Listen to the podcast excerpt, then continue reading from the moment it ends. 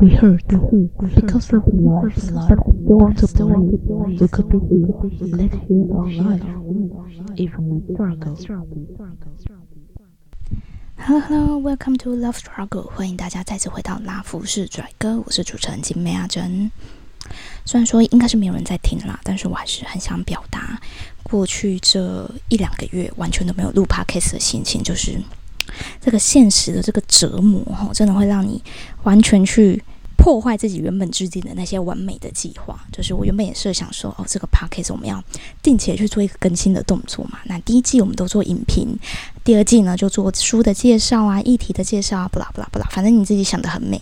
哦，二月的时候卡一个过年，那过年前跟后刚好是我的工作最真的是忙到。诶，这诶 p o d c a s 可以讲脏话吗？就是忙到靠北的状况了哦。那我自己也有一些计划，就是考试啊什么的哦。反正整个二月忙到就是睡觉时间都不够啊，所以你当然也不会有时间去看电影啊，或者是去做 podcast 啊什么的。那好不容易这个年假稍微缓了一下哦，那有时间跟大家来说说话，那就想说算了，不要在每一个集数上面内容有这么。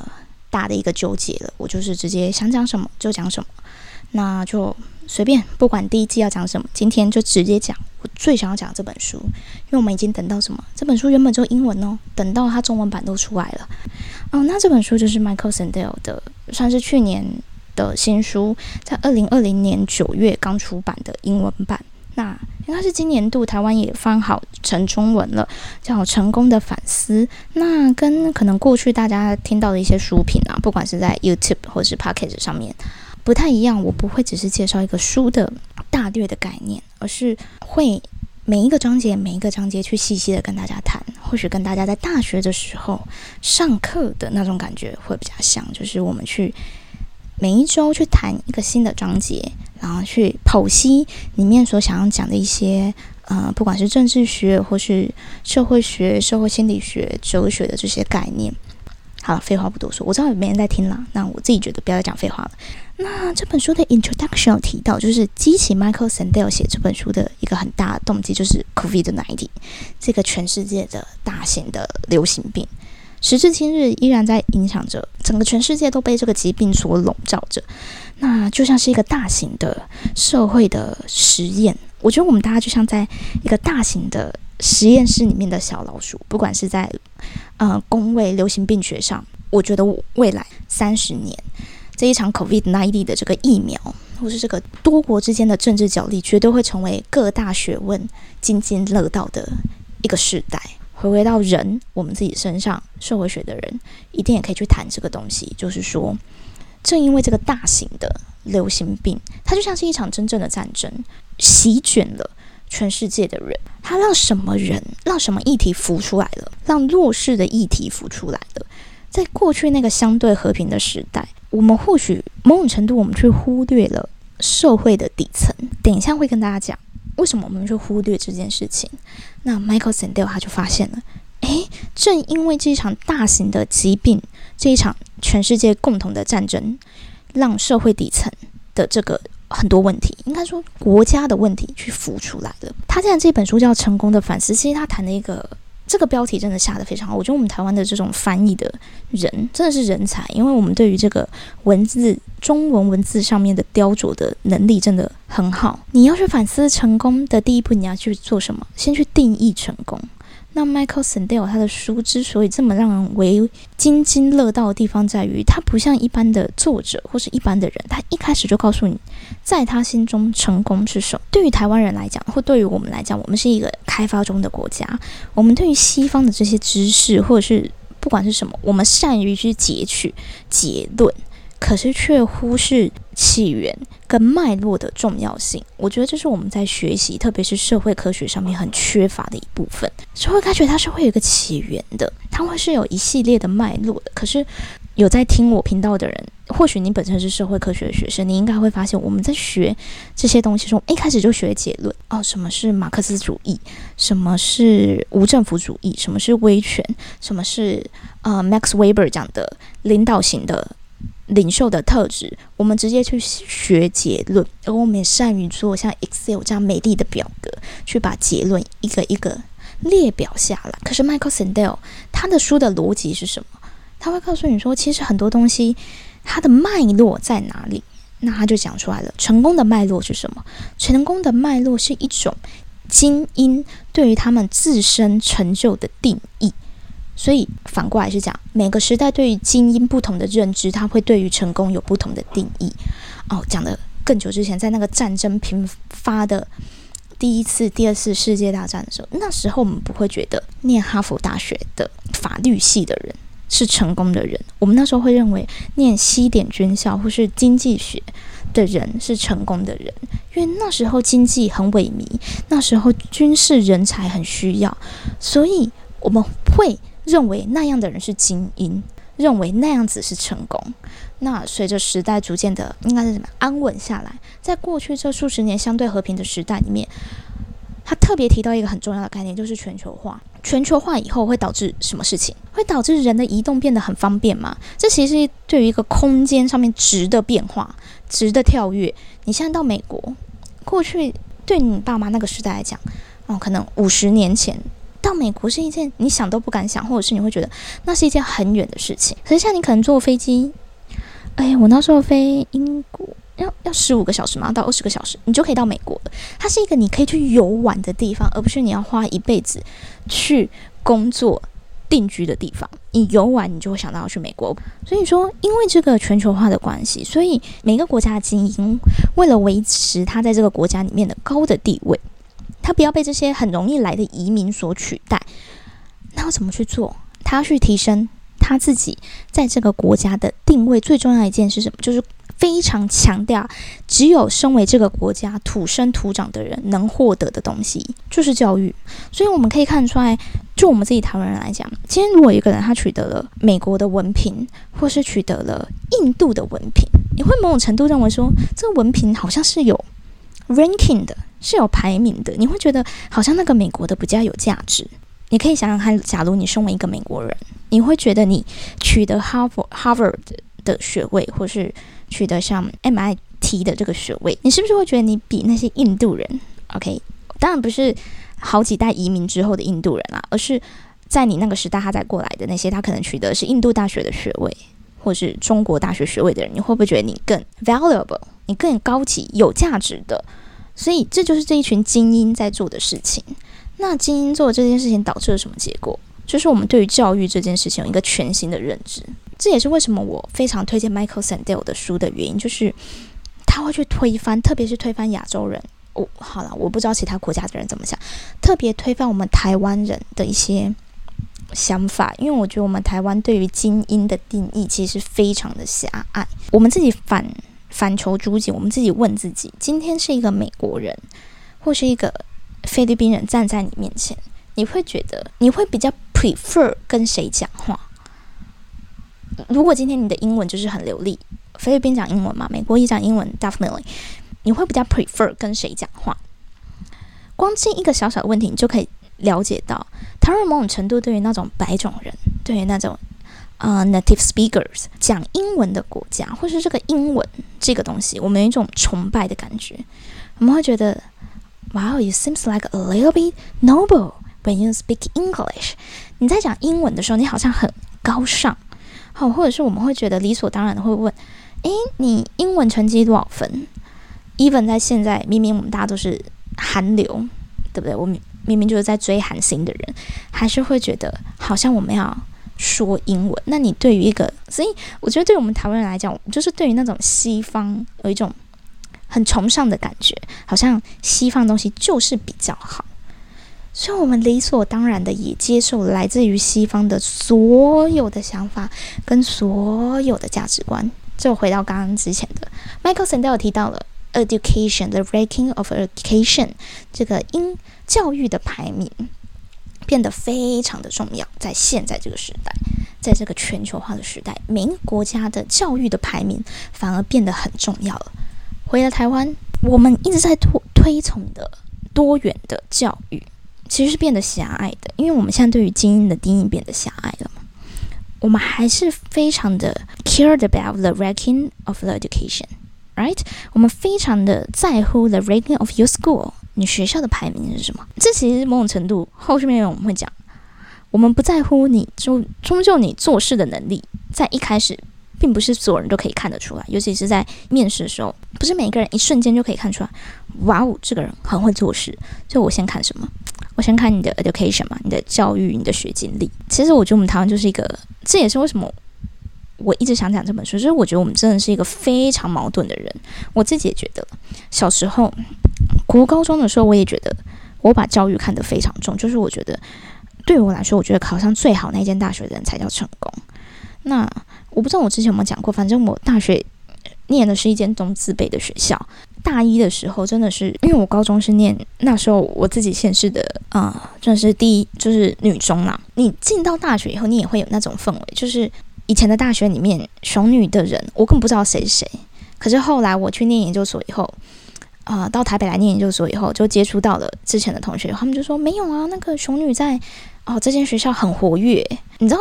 这差别在哪里？就是你当你去念那间学校的时候，其实为什么他说在那间很活跃？因为最活跃的时候一定是你大一、大二的时候嘛。但是因为大一、大二的时候就是比较蠢啊，你就很容易被社会的一些既有价值观所去定义、去限制你，所以你就觉得自己很没价值嘛。你就觉得自己就是落后人家，所以你当然不敢让人家知道你高中念哪一间啊。你就觉得哦，你高中念这间，你大学才念这间而已，你就觉得自己很弱啊。所以你。嗯，当然，我们熊女在那间学校就不是那么活跃。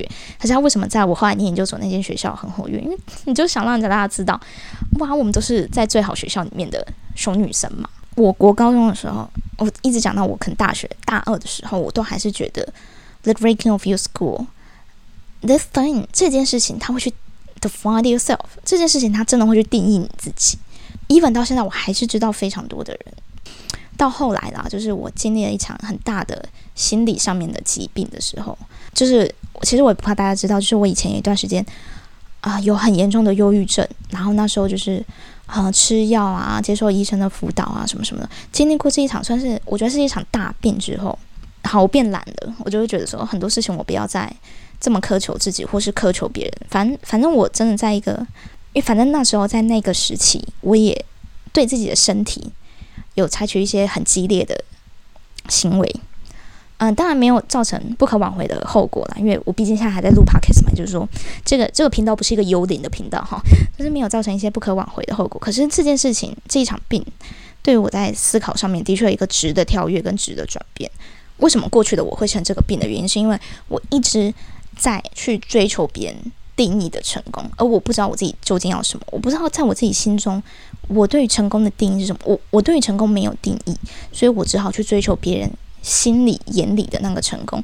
而这件事情使得我生病了。那我去跟人家讲这件事情的时候，其实我觉得最有趣的就是我得到非常大的反馈，就是嗯，我觉得这好像是某种只有失败的人会这样子想。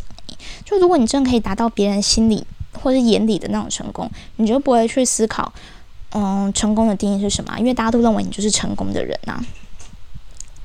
我觉得这也是一个很好的论点啊，就是我曾经有被人这样说，我觉得你这好像只是一种上家之犬的哭喊诶，他就是真的当着我的面这样跟我讲，就说因为你没有成功啊，他就这样讲，因为你没有成功，所以你才一直去思考成功的定义是什么，这就是一种懦弱，想要自己思考出什么是成功的定义，然后以以抚慰你自己内心的 guilty，或是你内心知道你自己没有成功的这个思想。哦，我觉得这也是很好的一个论点嘛。但这个论点后续，在我们一直去阅读这本书以后，就会告诉你说，为什么这个论点也不说错误，就是有一点你要自己去。它它整个逻辑上来讲是很完美的，因为你第一点你没有达到别人的成功，那你一直汲汲营营的都达不到，所以你内心会觉得很 guilty，很内疚，或者是你会觉得我怎么那么烂？那这是一个在心理学上面，我当然不能一直觉得自己烂，哼，我一直觉得自己很烂，我一直去。攻击我自己，这叫一种认知失调。为了去调和这个认知失调，我当然想出一个全新的逻辑去包裹我失败这件事情。所以，为什么会觉得社会学就是要去讨论？你不觉得我刚刚那一套逻辑讲起来，哎，好像很有道理耶？而且他讲的好像也是对的。可是为什么我还是要一直去跟大家谈？为什么我觉得我们对于成功的定义这么狭隘？认为赚大钱的人才是成功的，所以没办法赚大钱的我们。就是失败的。其实你明明就知道，不是每一份工作都可以赚大钱，而且你对大钱的定义到底是什么？呃，年收两百万叫赚大钱吗？如果我在滑 PTT 的人就知道啊，就是你知道乡民们都赚超多钱，你年收两百万就说，诶，不能生小孩，你年收没有多少钱不能生小孩什么的，就是永远都比你赚更多的人，所以是永远都比你更成功的人，所以你就是要永远去追求那个没有没有尽头的成功。就像我讲，全世界最会赚钱究竟是谁？反正不会是你啦。我想那个人也不会听我 podcast，所以我就直截了当讲，反正不会是你。那你要怎么办？你就是要说啊，反正我就是一个 loser。大家或许在听我的 p o c a s t 里面就可以隐隐约知道一个，我是那种小时候大家认为很会念书的小孩，所以我的成长过程中，我一直不断的被要求念书、念书、念书、念书。可是当我们出社会以后，大家就说：“哎，你念的什么的？”哦，我念政治学学士，我大学是念政治学的。研究所念社学的，出社会以后，哎，你是找不到工作了，还不如去学一技之长。然后嘛，我真的是，我念到研究所毕业，我真的是有听过有人跟我说，even 我已经取得了，就是我不出国念书，取得在台湾的最高的那一间学校的学历了，还是会有人说，好像你念这个出来到底要干嘛？就是你回家，你过年回家，每个人都会问你说，你念出来是要干嘛？好像一副你应该高中就是学修车一样。一技之长比念书重要，可是呢，我们又认为高学历的人才是成功的。你知道人呐，我们一天只有二十四小时，我是没有办法既学会修车又考上研究所的，很难啦。就是我没有办法既学会修车、做面包、剪头发，然后又同时很会念书的。OK，那么人真的是有他的 talent 在，引到 talent 这个词，天分。Michael Sandel 在第一章他就把它。破题了，天分这个东西很重要，真的，它重要在什么地方？今天台湾每次大型的考试啊，考大学、考高中结束以后，一定会去访问这一群人，满积分的人，啊，考满分的人，或者是高补考第一名的那群人，一定要去访问这群人呐。电视媒体一定要去访问这些，然后会告诉你他怎么样。好，他不玩手机啦，不看电视啊，或者他看电视只看大陆寻奇啦，只看 TLC 啦，介绍这个社会的风土民情，哈，只介绍这个全世界。他不像你跟我一样，我们都看到什么？我们这一届啊，他不会看这种废物的，绝对不会。然后同时他也要很爱运动，哦，这种考满积分的人，同时他爱看大陆寻奇，嗯，又要很爱运动，那不看小说，绝对不看像你和我很爱那一种男生女生爱来爱去的小说，他要看他就要看金庸。哦，他看他就要去看古龙那种传统的那个时代认为高尚的小说。他因为这样，所以他作文好会写，他作文写一百分这样啊。因为这样，所以要国文满几分啊。因为他看 TLC 哦，他最喜欢听的，呃，一般来说我们最喜欢听的那个 broadcast 广播，他绝对不像你跟我一样都听那个什么 Kiss Radio 什么最新的那个。嗯，韩星，我们 Blackpink 出了什么新歌哦？最近 Shiny 的新歌，他不听这种的啦。哦，他会听什么？啊，西洋的那种 ICRT，然哦，他都一定要听 ICRT。OK，哦，你会觉得我们对于 The Model of Success，它是有一个 model 在的，成功，他觉得是有模板的啦。这群人才会成功，所以你爸妈就会回去跟你说：“哎，那每天在看哆啦 A 梦哈，你不能看那个，你在看大陆寻奇。”你这样就写作，你这样历史就会考高分，你这样地理就会考高分。你知道我印象非常深刻，就是我当年在国三要考高中的时候，我妈就说：“诶，你要不要去看电视？”然后那时候我刚补习回来，我就每天躺，因为我们那时候我自己家里住在比较乡下的地方，那补习在市区，就在火车站那边，所以我每次回到家的时候都十一点。然后我就我妈就说：“诶，像十那个十一二点那个大陆寻寻奇在重播，你要不要去看？”我说：“我干嘛去看大陆寻奇？我只想要洗澡睡觉，为什么要去看大陆寻奇？”他说。哦，因为那个我今天看新闻啊，说什么就是上我们前一届那个有一个满积分的人，他地理什么很难的那一题，什么中国地理，他什么全台湾只有几个人答对，然后他答对了，原因是因为他看大陆寻奇有讲过，然后我妈就说：“诶，你要不要去看大陆寻奇啊？”我就是想说干嘛？我才不要！我就本身我就不喜欢看这个啊！我要讲的是什么？我们忽略了那个人，他就算不看大陆寻奇，他就算不念 TLC，台湾这些东西或者是这些学问对他来说就是很简单。你懂为什么？就是在我那个年代，可以考七十五积分，可以进医学院的那些人，背东西或是念书，就是对他来说很简单。他智商就是比你高，这叫 talents。但是我们为什么都忽略这个 talents？我们为什么不愿意承认也不是我们不愿意承认，就是这个社会为什么营造一个氛围，就是说 Michael Sandel 里面自己讲的，Why this society we build this kind of the atmosphere？我们去建建立了这个氛围，ignorance of talents，一个对于天分的忽视。为什么？因为成功的人他都会不断去强调，我之所以会成功啊，是因为我念了很多的书哦。It's all depends on myself。我的成功是完全依靠我自己的。哦，所以这个氛围去建立起来以后，它造成一个最大的问题是什么？失败的人。好，我嗯，我讲一下我的经历，就是我研究所毕业那一年，好，我就考上了高普考的普通考试。然后这一段过程也是我心理生病最严重的一段时间，大概长达四啊四年、四年、五年。应该是我以前一直都有一些轻度的忧郁的情况，可是一直到念研究所，一直到呃，我是研究所当年度就已经考上普通考，所以就说我的人生并没有一个全然去准备这一场考试的时间了。不断认为考上普通考试我是我失失败了，而且这个失败是完全 depends on myself，因为我们从小到大学到的东西就是说。念书这是你唯一可以掌握的东西，所以如果你搞砸了念书这件事情，this all depends on yourself. You cannot blame it on others. 这是一件完全因为你你不够努力而导致的失败，你没办法去责怪任何人。我觉得这是一件太可怕的事情了。爸妈就告诉你要念书，要念书。我爸妈就是那种，我妈就是那种，我要让小孩念书哈。就我从小真的，我到念大学之前，我真的没有洗过碗，没有洗过衣服什么，就是我妈会全部帮我用好。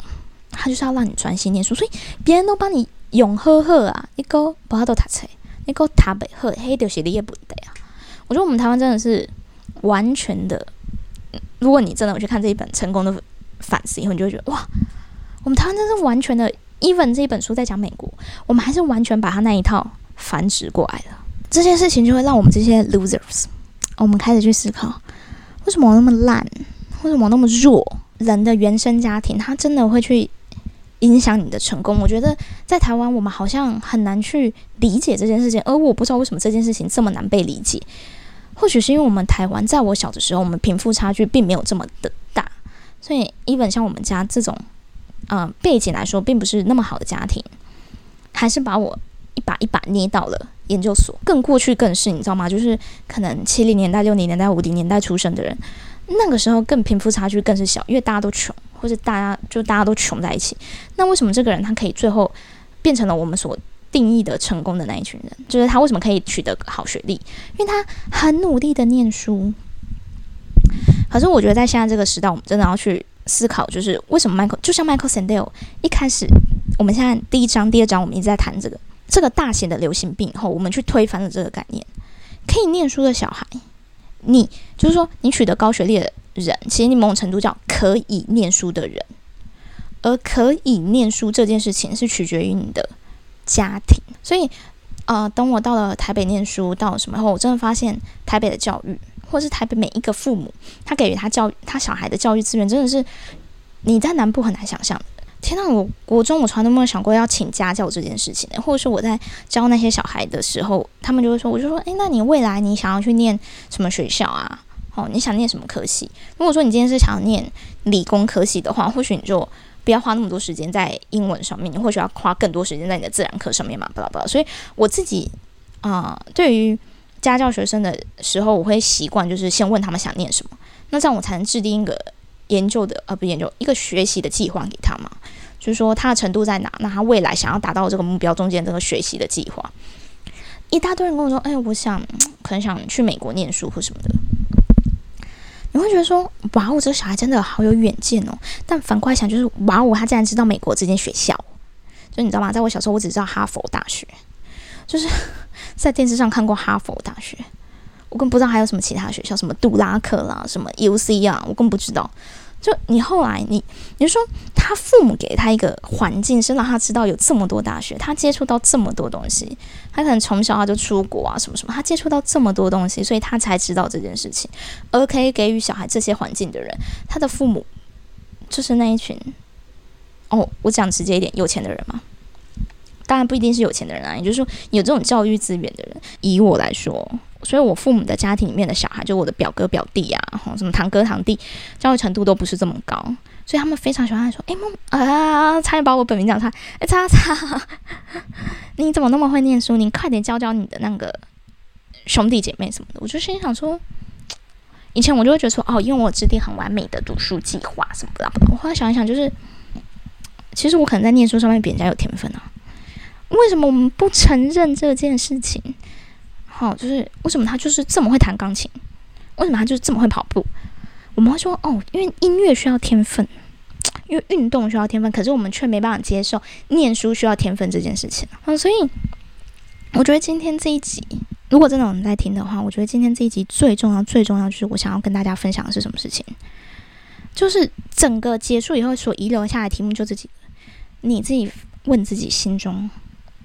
什么是成功？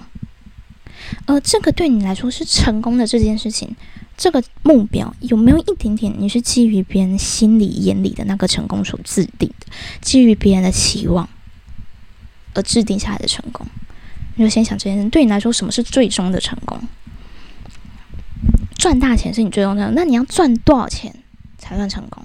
我们当然，我们人生也不是你知道，虽然说人啊十人生十之八九不如意，但你总有那个十分之一或十分之二是如意的时候。当你成功的时候，你怎么想？你有没有某一些时候想到，其实你成功的时候，你会不会觉得都是你自己的功劳？就想这三个问题就好了。好，那过去大家诶前前面的 podcast 的结尾，其实我觉得，我现在想推一个新的结尾，就是我想每一集我都想介绍一首歌给大家，特别是。在最近这个时候，我很喜欢的，以前很喜欢很喜欢男团 Shiny Shiny is back 回来以后，还有我最近一直听到一些，如果有在听我 podcast，我也不知道我有没有讲过，反正我最喜欢现在最喜欢的女的艺人是 Blackpink 里面的 Jennie。当然我是 otfo 但是如果真的要讲我的就是偏爱我的本命的话是 Jennie。那最近有很多的 issues about her 嘛，那我特别特别推荐一首歌给大家，就是 Blackpink 的。啊，第一张的正规专辑里面歌《Love to Hate Me》，好，里面一句话讲的非常好：Why do you love to hate me？OK，谢谢大家，那今天的 Podcast 就到这边啦，我要去吃晚餐了，拜拜。